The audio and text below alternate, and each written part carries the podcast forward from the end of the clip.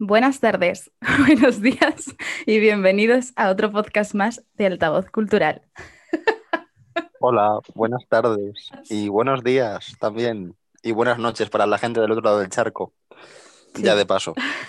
Pues estamos hoy en un, un episodio muy especial en el que nos acompaña una queridísima colaboradora bastante reciente, apenas lleva tres mm, publicaciones en su sección, en su maravillosa sección conocida como La Marabunta. Y tenemos con nosotros a Amalia Torres, también conocida como Amy. Muy bienvenida.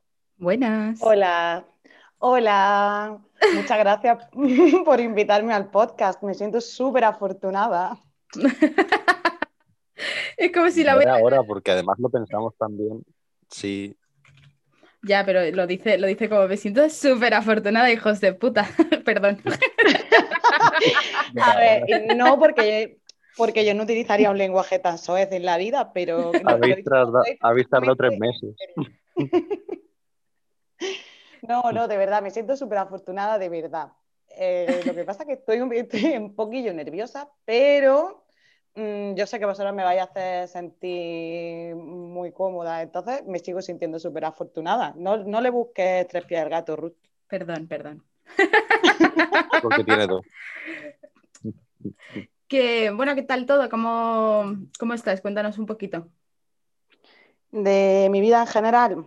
Sí. Mm, bien, bien. Estoy, la verdad, que muy bien.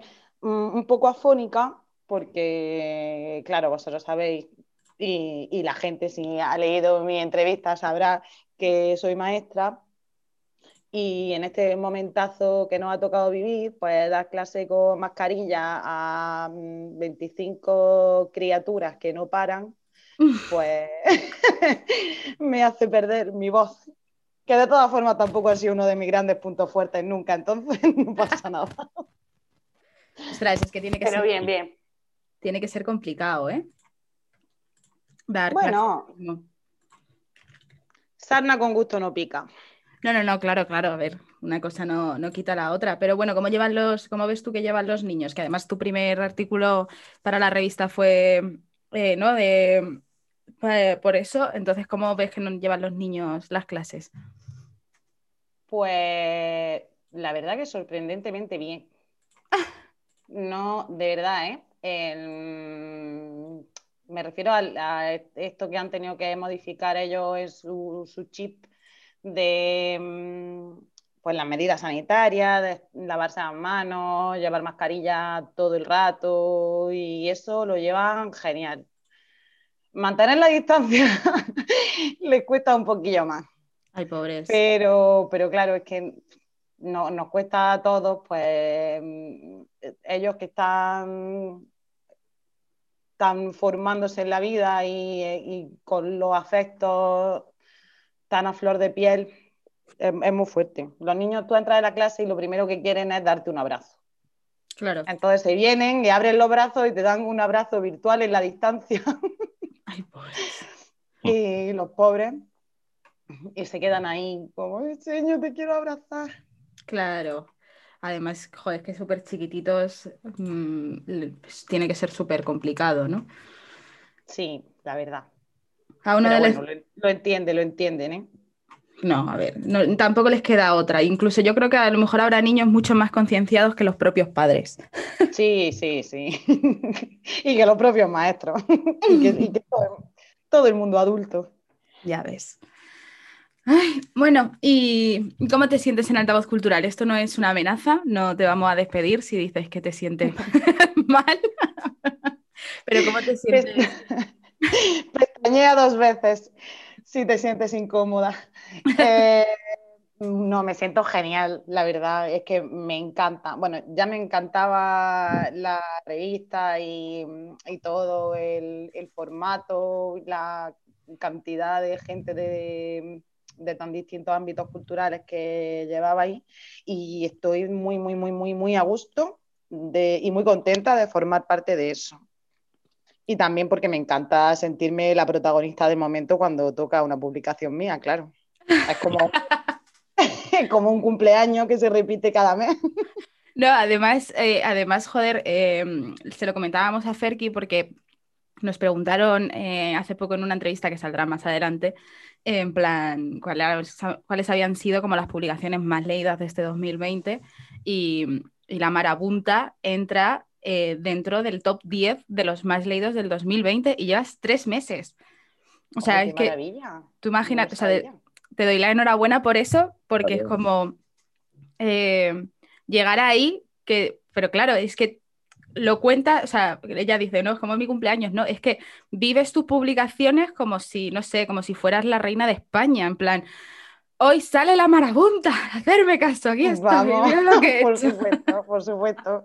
Sí, tengo una amiga que se ríe un poco de mí porque hablo como una influencer, aunque, aunque sea una mierdecilla pincha en un palo, pero que me, os lo juro que me motiva un montón. Pero es que... Yo que sé, es un trabajo que, me hace ilusión hacer, entonces, pues, claro. que lo vea la gente. ¿Y cómo te has sentido tú? Sobre todo, ¿cómo te has sentido tú con, las dos entrevistas que has tenido? Porque, claro, eh, surgen de ideas muy distintas, por un lado, con Nerea y con Fran, pero son resultados muy, eh, muy parecidos, eh, en el sentido de que el formato ya es muy original en sí mismo, todo, y no sé, a mí es que me encantan, sabes que tengo debilidad por esas entrevistas. Entonces, ¿cómo has estado con ellos? ¿Cómo ha sido el trato con ellos ya personalmente? Y aunque lo vayan a escuchar, eh, en fin, que tampoco te sientas en el compromiso. y, que realmente si has estado a gusto, si el formato te, ha resultado cómodo, etcétera. Y bueno, si, si, crees que va a ser una sección que tenga eh, esa frecuencia de entrevistas más o menos cuando se pueda. No tiene por qué estar restringido solo a eso, pero si te gusta especialmente. Sí, la verdad es que, mm, bueno, el, primer, el primer por favor mm, me salió de las entrañas, la verdad, que fue, fue lo más fácil para mí porque también, mm, bueno, aparte de que era un pensamiento que tenía y esas cosas te, salen solas, pues ese formato estoy, estoy más acostumbrada a él. Las entrevistas me daban un montón de miedo os lo prometo, porque claro, no, no tengo ningún tipo de, de, formación periodística ni nada de eso. Y, pero también tenía súper claro que en la marabunta mm, una cosa que quería mucho hacer era darle voz a, a muchos artistas y creadores emergentes entonces, mm, es inevitable para conocerlos, no, no, basta con que yo cuente cómo son, ¿no? porque además yo mm, soy como, yo soy como una madre, como una abuela casi. yo, eh, todo lo que me gusta me, me, parece lo más bonito del mundo, no, no tengo ahí un, un término medio. Eh, necesito sacar a los niños a que los vean las vecinas, los, los grandes y los guapos que están. Entonces, Pues, pues sí, me costó un poco meterme y claro, también como no tengo mucha experiencia en el formato de entrevista, pues que, quería también darle un, una visión un poquillo diferente mm, para que fuera lo más natural posible y lo más cercano mm. a, cómo sería si yo estuviera tomando un café con ellos. Sí. Mm, y decirle, pues mira que me encanta lo que haces y, ahora cuéntame tú lo, que, lo que yo quiero preguntarte.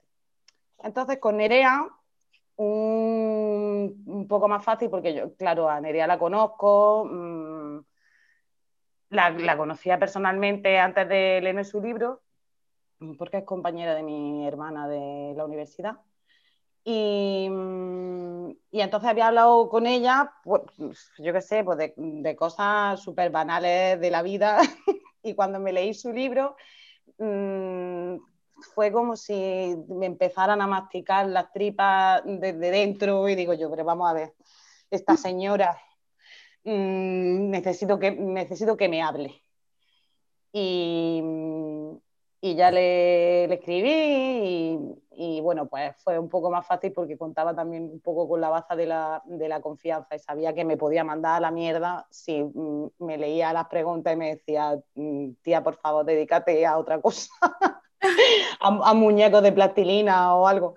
Mm, pero no, al final pues salió contenta, yo me vine un poco arriba y ya pues con Fran fue un poco coger la herencia que yo misma me había dejado. Efectivamente. No, pero joder, a mí eh, lo que me gusta de, las de tus entrevistas, eh, que son, o sea, para mí me resultan muy interesantes porque haces como un viaje por una entrevista. Siempre utilizas eh, la base de lo que tú, de lo que, lo que te ha llevado a entrevistar a esa persona como un viaje hacia esa persona. Entonces creo que es un punto. un argumento, sí. Claro, es un punto muy diferente eh, a la hora de hacer entrevistas o de lo que nosotros estamos acostumbrados como a la hora de hacer entrevistas. Y, creo que el, valor más, el, valor, el valor más importante es ese, que tú no haces una entrevista por, tengo que hacer una entrevista, no.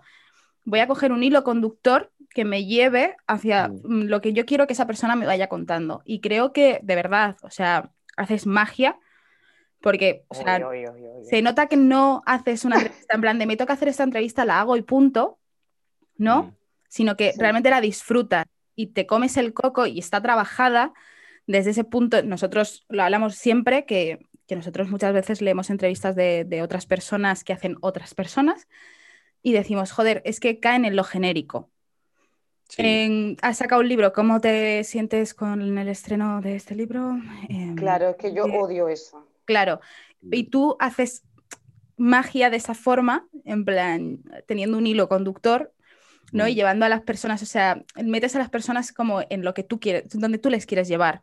Entonces, coño, tía, es que lo haces de puta madre, hablando mal y pronto, ¿sabes? Yo hablo muy mal, entonces no te lo puedo decir de otra manera. Pero... Yo, también hablo muy mal, ¿eh? que antes te he dicho lo contrario, pero por, hacerme la guay. pero de verdad, o sea, creo que consigues algo que muy poca gente puede conseguir haciendo ese tipo de entrevistas. ¿Sabes? Sí, que además se encaja perfectamente con la filosofía de altavoz, que justo como dice Ruth, va un poco por ahí. No por creernos los más guays ni los más originales del mundo. Probablemente nos quede mucho que aprender de, de a lo mejor grandes medios culturales que hacen unas entrevistas bestiales, yo que sé, Julia Álvarez para Flickmag, mm, esa mujer le ha hecho ahora una entrevista a ICS que dices, mm, madre mía, la que le hizo a la mala hace, hace un mes. O sea, eso es, eso es, vamos, es una barbaridad a nivel periodístico y cultural. Esa mujer, aparte de que yo la adoro personalmente, eh, es, o sea, lo domina de una forma tremenda. Pero justamente nosotros tenemos referentes como ella, referentes como María José Solano, que hace unas entrevistas brutales a todos los niveles. Y eh, nosotros entonces buscamos un poco esa identidad propia que es verdad que hace sentir muy cómodos a, los entrevistados y bueno, Ruth te lo puede decir, normalmente en un 90% al menos, 9 de cada 10 entrevistados nos, nos, da las gracias incluso por la entrevista. O sea, nos dice, no por nada, ¿eh? pero nos dice que, que, muchas gracias, que os lo ha pasado muy bien, que no ha sido la típica entrevista. Y siempre nos dicen eso, que no ha sido la típica entrevista. Entonces yo creo que la marabunta en tus entrevistas es como un paso más en ese camino. O sea, creo que eh, más allá de que en altavoz, es verdad que ya intentamos hacer algo distinto, por ejemplo, con el bombardeo final, con el tema de las preguntas personales de, eh, joder, pues qué momentos personales te han forjado tu carácter, ¿sabes? Que no es algo que se pregunte muy habitualmente, o ese tipo de cosas. Eh, la marabunta yo creo que, como dice Ruth, es un paso más porque es coger un poco esa idea y llevarla a un terreno todavía más personal de experiencia tuya propia de cara a ese entrevistado y a su obra y construir un argumento realmente. Eso a mí me parece muy difícil de hacer, porque además eh, es convincente sobre todo, o sea, se ve que no es eh, un puzzle que tú has ido intentando montar pieza a pieza, bueno, pues ahora me faltan dos preguntas, a ver cuáles meto. Eh, bueno, me falta hablarle de esto, a ver cómo se lo intento colar, a ver si, si tira por ahí.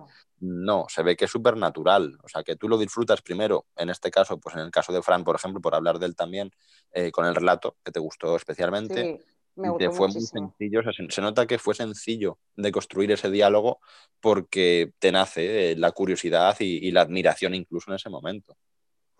Claro, por ejemplo, o sea, que, esto le he hablado antes de Nerea, es verdad, porque como fue la primera, era eh, mi, debut, mi debut entrevistando.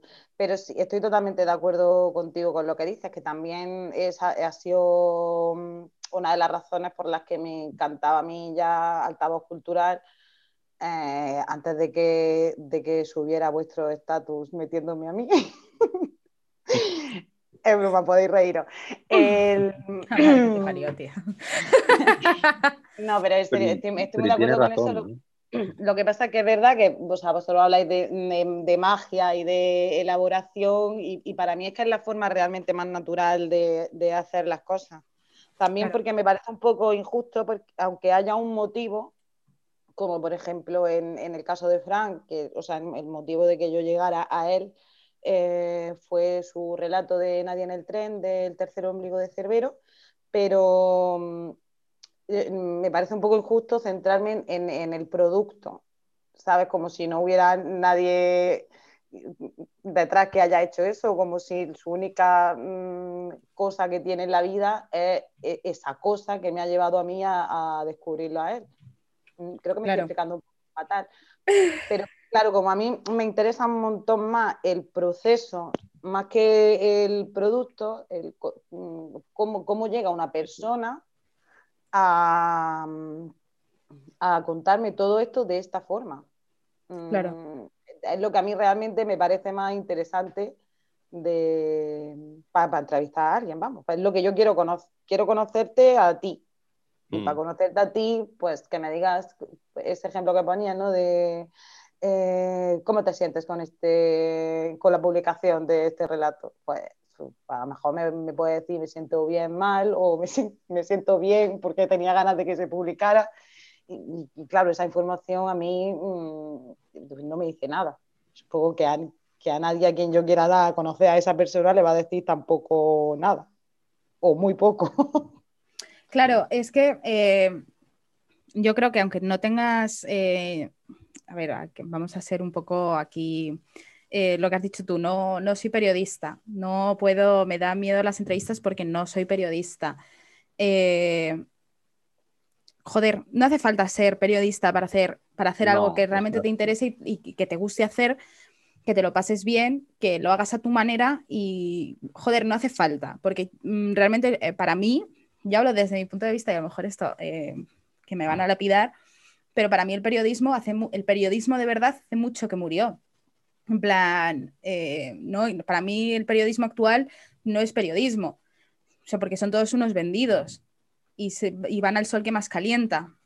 Sí, y hay mucho intrusismo. a nosotros, de hecho, nos ha ocurrido, ¿eh? que si te das cuenta, más de una vez nos han dado por hecho que nosotros tenemos algún tipo de formación periodística a la hora de leer las entrevistas. O sea, dan por hecho que hay un desarrollo de una carrera o de una dedicación profesional previa o paralela altavoz y no es el caso, para nada, pero para nada. Entonces, eh, también es verdad que en alguna ocasión ha levantado alguna ampolla desde eh, precisamente algún medio mm, que, que sí se dedica propiamente más a esa faceta y que tiene una formación en sus miembros eh, que se han formado a nivel de, de, carrera, etcétera, etcétera, y que es como, joder, qué rabia esta gente que, eh, o sea, nos ven un poco también en el sentido como un poco intrusos, ¿sabes? Pero es lo que hemos hablado y yo muchas veces y que hace poco hemos contestado en una entrevista también. Eh, hay mucho intrusismo, pero es que también hay una variedad de posibilidades muy alta y yo es lo que siempre digo, no tengo por qué formarme como periodista para hacerte una muy buena pregunta. Es que no hay que confundir las cosas. El periodista, aparte de que hace muchas otras cosas y tendrá otras habilidades que probablemente yo mismo no tenga, por supuesto, pero sí que, hombre, eh, nosotros ya simplemente con el bagaje que tenemos y con eh, lo que siempre decimos, la admiración, que es la base de nuestras entrevistas, que le ponemos a la persona a la que le dedicamos esas palabras, se nota que hay un conocimiento que a veces es verdad que los entrevistados se sorprende porque eh, parece que le hemos seguido toda su vida, pero es que normalmente es así.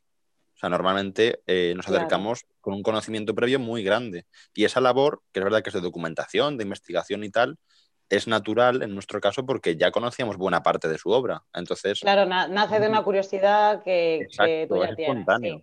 Exacto, no es una cuestión de lo que decía Ruth antes, que llegue tu jefe de tu agencia o de tu periódico o de donde sea y te diga, oye, tienes que entrevistar a no sé quién que nos ha concedido una entrevista. Vale, búscate la vida. Y que esa persona no sepa ni quién es el entrevistado, como pasará muchas veces, y dirá, bueno, ¿y ahora yo qué hago con este señor o con esta señora? Pues claro, salen preguntas muy genéricas, salen preguntas. Claro que ahí sea, a lo mejor sí entra la, preparación de, comunicador, claro. Claro, exacto. O sea, yo no, no estoy criticando en ese sentido que, no haya gente por ahí, como te he dicho antes, pues, eh, aunque para mí, como bien dice Ruth, son grandes excepciones. O sea, ahora mismo, pues una María José Solano en Zenda o una Julia Álvarez en Flickmag, pues son excepciones enormes a nivel nacional. O sea, es gente que, que te entrevista a un nivel de, o sea, disfrutas como lector con esa entrevista, no te digo ya siendo entrevistado. O sea, me parecería, vamos, saca lo mejor de ti, es a un nivel de, preparación de decir, madre mía, esto no lo sabía ni yo, ¿sabes? Has estado espiándome en mi casa. Es una cosa tremenda y yo creo que eso también a la gente le gusta mucho exponerse a, a nosotros nos lo han dicho, ¿eh? exponerse a hablar de ellos, mm, de cosas que a lo mejor no tenían pues tan al día, porque hacía mucho que no hablaban de ello, o simplemente se les había olvidado, o, volver a eso y volver a conocerse, realmente es algo que les, que les gusta mucho y funciona muy bien. Entonces, eh, mira, nosotros ahora tenemos justo en marcha una entrevista con Desiree de Fez, que nos la ha concedido a, a Tamara López de Web Chica Sombra y a nosotros mismos para nuestras jornadas de diciembre de escalofrío. Y esa mujer, pues, está dando entrevistas a todo el mundo y bien que hace. Y yo ya me he leído unas cuantas eh, y, también te gusta ver, ¿no? Que está haciendo el resto de gente con, con, algo que está en el candelero en ese momento para también no ya ver un poco por dónde tirar, que lo tenemos un poco más por nuestra parte espontáneamente, sino ver un poco, pues, de qué palo van, porque, oye, a lo mejor hay algo que, que se pregunta demasiado o algo que parece que, que, es obvio que hay que preguntar.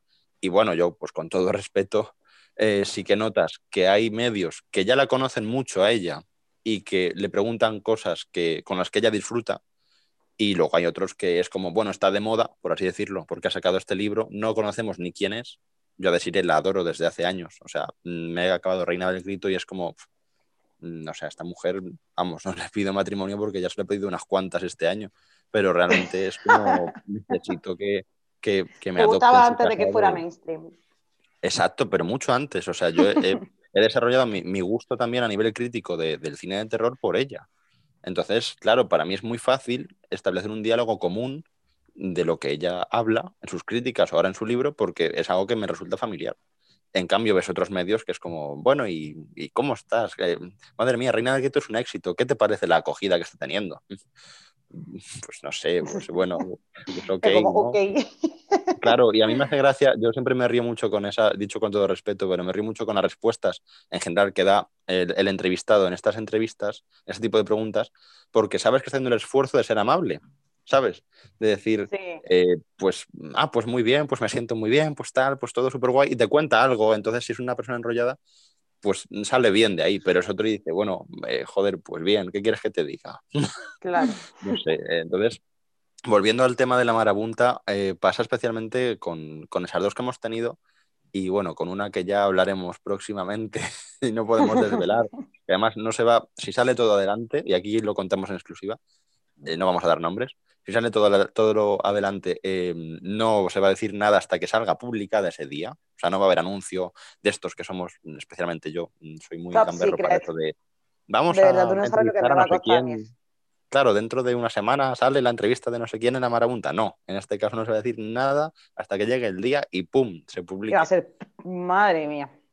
Eh, no se va a decir nada, o sea, es secreto secretísimo. Si sale adelante, que yo espero que sí. Y... Si lo que quería era no meterme presión, el camino no es ese, Ferki. Es que, por favor, es que es perfecto. Entonces, bueno, volviendo al tema, yo creo que es eso, que es gente que, que también se siente muy cómoda. Y yo, por ejemplo, a Fran, en la entrevista le he visto súper feliz porque, joder, al final, mm, igual, dicho con todo cariño, y a mí me encanta particularmente su relato, a José Luis Pascual para su reseña de Dentro del Monolito le encantó, es de los mejores de la antología según su criterio también. O sea, estamos todos de acuerdo en que nadie en el tren es una maravilla. Entonces, mm, no obstante, de ahí, de sacarle de ese relato tan bueno, por bueno que sea que lo es, no sé, dos, tres páginas que tiene en papel sacarle todo ese hilo conductor y llevarle por el camino personal y por el camino profesional a que te conteste y con esa comodidad que se le ve, que es que ya desde la primera pregunta está comodísimo. O sea, yo me imagino esa entrevista hecha en persona, como la de Nerea, y eso hubiera sido, yo qué sé, o sea, hubieras estado ahí tres horas hablando de... Un, un Pulitzer prácticamente, yo creo, ¿eh? Sí, sí, se ve que hay una comodidad total por el parte del entrevistado y eso es, vamos, ya esa persona te la has ganado para siempre sea, esa persona ya te tiene ahí en, A nosotros nos ha pasado. Pero también, eh, bueno, no sé si a lo mejor es muy pronto para, para desvelaros mi secreto. Lo voy a hacer. lo voy a hacer por, mi público. Eh, no. Es, todo fruto de la catástrofe y el mm, desastre de ser humano que soy. O sea, mm, soy un poco obsesivo-compulsiva, es verdad, pero, pero soy anárquica. Yo con, con, mi, con mi vida y todo soy eh, pura anarquía. Entonces, si, si no hago las cosas de esta forma, pues, no me busco un hilo conductor, no me hago un, una imagen que sea lo suficientemente visual para mí, eh, no lo hago ni siquiera pensando en, en, cómo lo va la gente.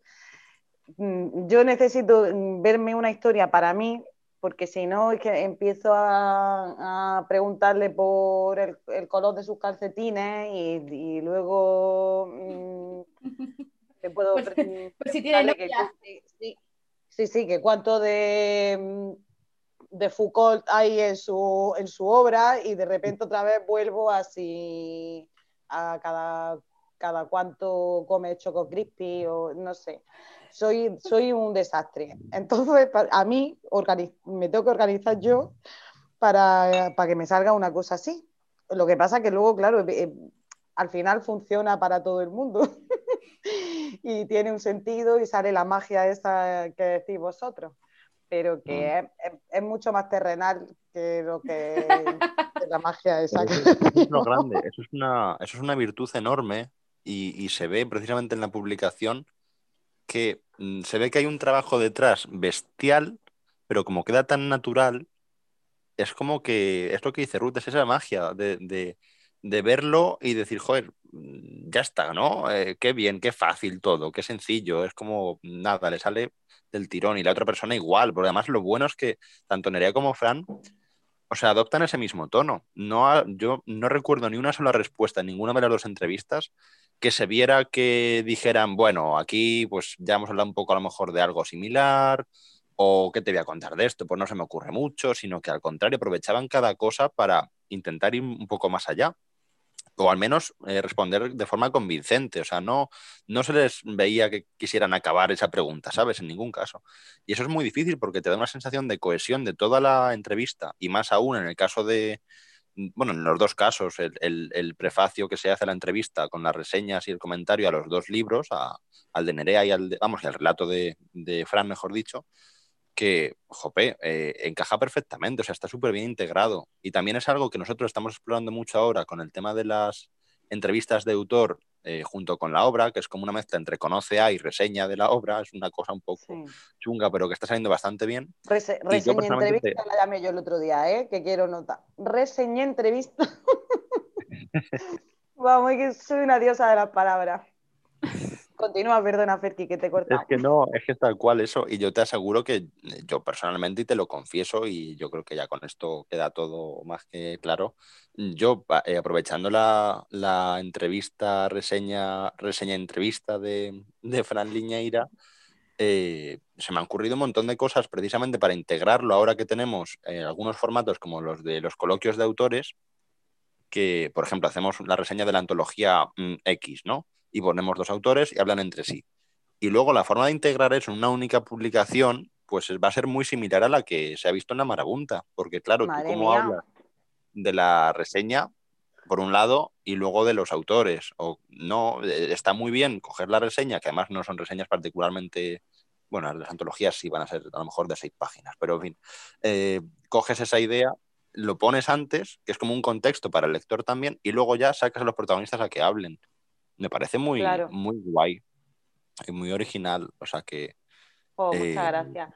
En fin, no yo, sé, yo estoy encantado. Que sepáis que yo la, la, la reseñita, la, el prefacio de pre preguntas, mmm, eso no se lo enseño a, a los entrevistados. Ya, ya, ya. Ya, ya, ya, esa, es su, esa es su sorpresa que se encuentra. Claro, después. exacto. Exacto. Es, es, que, es, que está todo pensado. Con la publicación. El claro. secreto mejor guardado, vamos. Claro, claro. Es que yo creo que además en eso, ese concepto de, de, sorpresa y de, no sé, es una alegría extra enorme para ellos, porque al final la entrevista ya de por sí es, un, es algo para sentirse halagado y para disfrutarla, y más si la saben enfocar como ellos dos también. Pero, jope, que al final eso lo integres en un, en un contexto que desarrolla mucho más en profundidad todo lo que, el motivo básicamente por el que se te ha entrevistado, pues es algo muy, muy guay y eso sí que no lo encuentras en ningún sitio. O sea, eso ya te digo, yo lo he encontrado con el trabajo que hizo Julia con la Mala Rodríguez hace poco, que hizo un repaso a su carrera bestial mientras iban hablando ellas. Y claro, tú tienes pues una pregunta y luego dos párrafos con una fotografía del disco de no sé qué del año tal. Y habla Julia solo. Y luego otras dos preguntas. Y así, o sea, el, el- el acabado, que es lo que pasa en la marabunta, el acabado de la publicación, a mí me parece lo, vamos, a mí no me sorprende tanto que, que en estos 11 meses de 2020 eh, se haya colado ya arriba eh, las publicaciones de, de la marabunta porque, jope, mm, en fin, es, es algo genial. Para el año que viene Mira. estoy en el top 3, ¿eh? Sí, sí. Oye, mira, si para el año que viene, para. Vamos a hacer un, un trato. Si para el año que viene, a mitad de año para verano, te cuelas en el top 3, bajamos a donde estés y te invitamos a comer, Ferquillo. Yo ya se Me lo he parece dicho. buenísimo. ¿Te Además, se lo he parece? dicho sin, se lo he dicho además sin, sin ponerle, aunque me parece muy bien, pero sin ponerle objetivo. Yo ya le he dicho que en cuanto esto pase un poco, quiero bajar a darle un abrazo a su casa. Sí, Y- claro, Fe- Fer que no me ha puesto condiciones. Es lo que es llegar, no, no, es lo que es llegar. O sea, que me dé su dirección, aparecer un día aleatorio de ese mes, o sea, no la voy a avisar. Yo voy a estar allí un día en la puerta. Yo sé que estoy muy siniestro, Como pero bueno. no, sin avisarme, te puedes encontrar con un gremlin. Tú me tienes que, tú me tienes que avisar. Porque yo por lo menos me tengo que hacer la raya del ojo. Vale, vale, yo te aviso. Entonces voy a llegar, te voy a dar una chuchón y me voy a ir. O sea, voy a hacer tantos kilómetros para eso solo. No espero quedarme para comer ni nada de eso. O sea, yo llego, mm, te veo, corroboro que No, existes. pero tendremos que montar una. No, fiesta pues, o algo ya que bajamos. Claro, espérate a ver si estoy en el top 3, a ver si viene y ya luego me invitan Vale, a venga. Hacemos eh, la, marabun- la marabunta en directo, ahí lo dejo. Ef- Efectivamente, hacemos un directo. Eso estaría guay. Vale. La madre, estáis fatal. Pero bueno, pues eh, se nos agota el tiempo. Yo aquí la corta de rollo siempre por medio, de verdad. Siempre me. Ay, ¿Ves? sí. Se Pues nos se me ha pasado rapidísimo. ¿Ves? Sí, es que al final no ha sido tan malo, ¿a que no?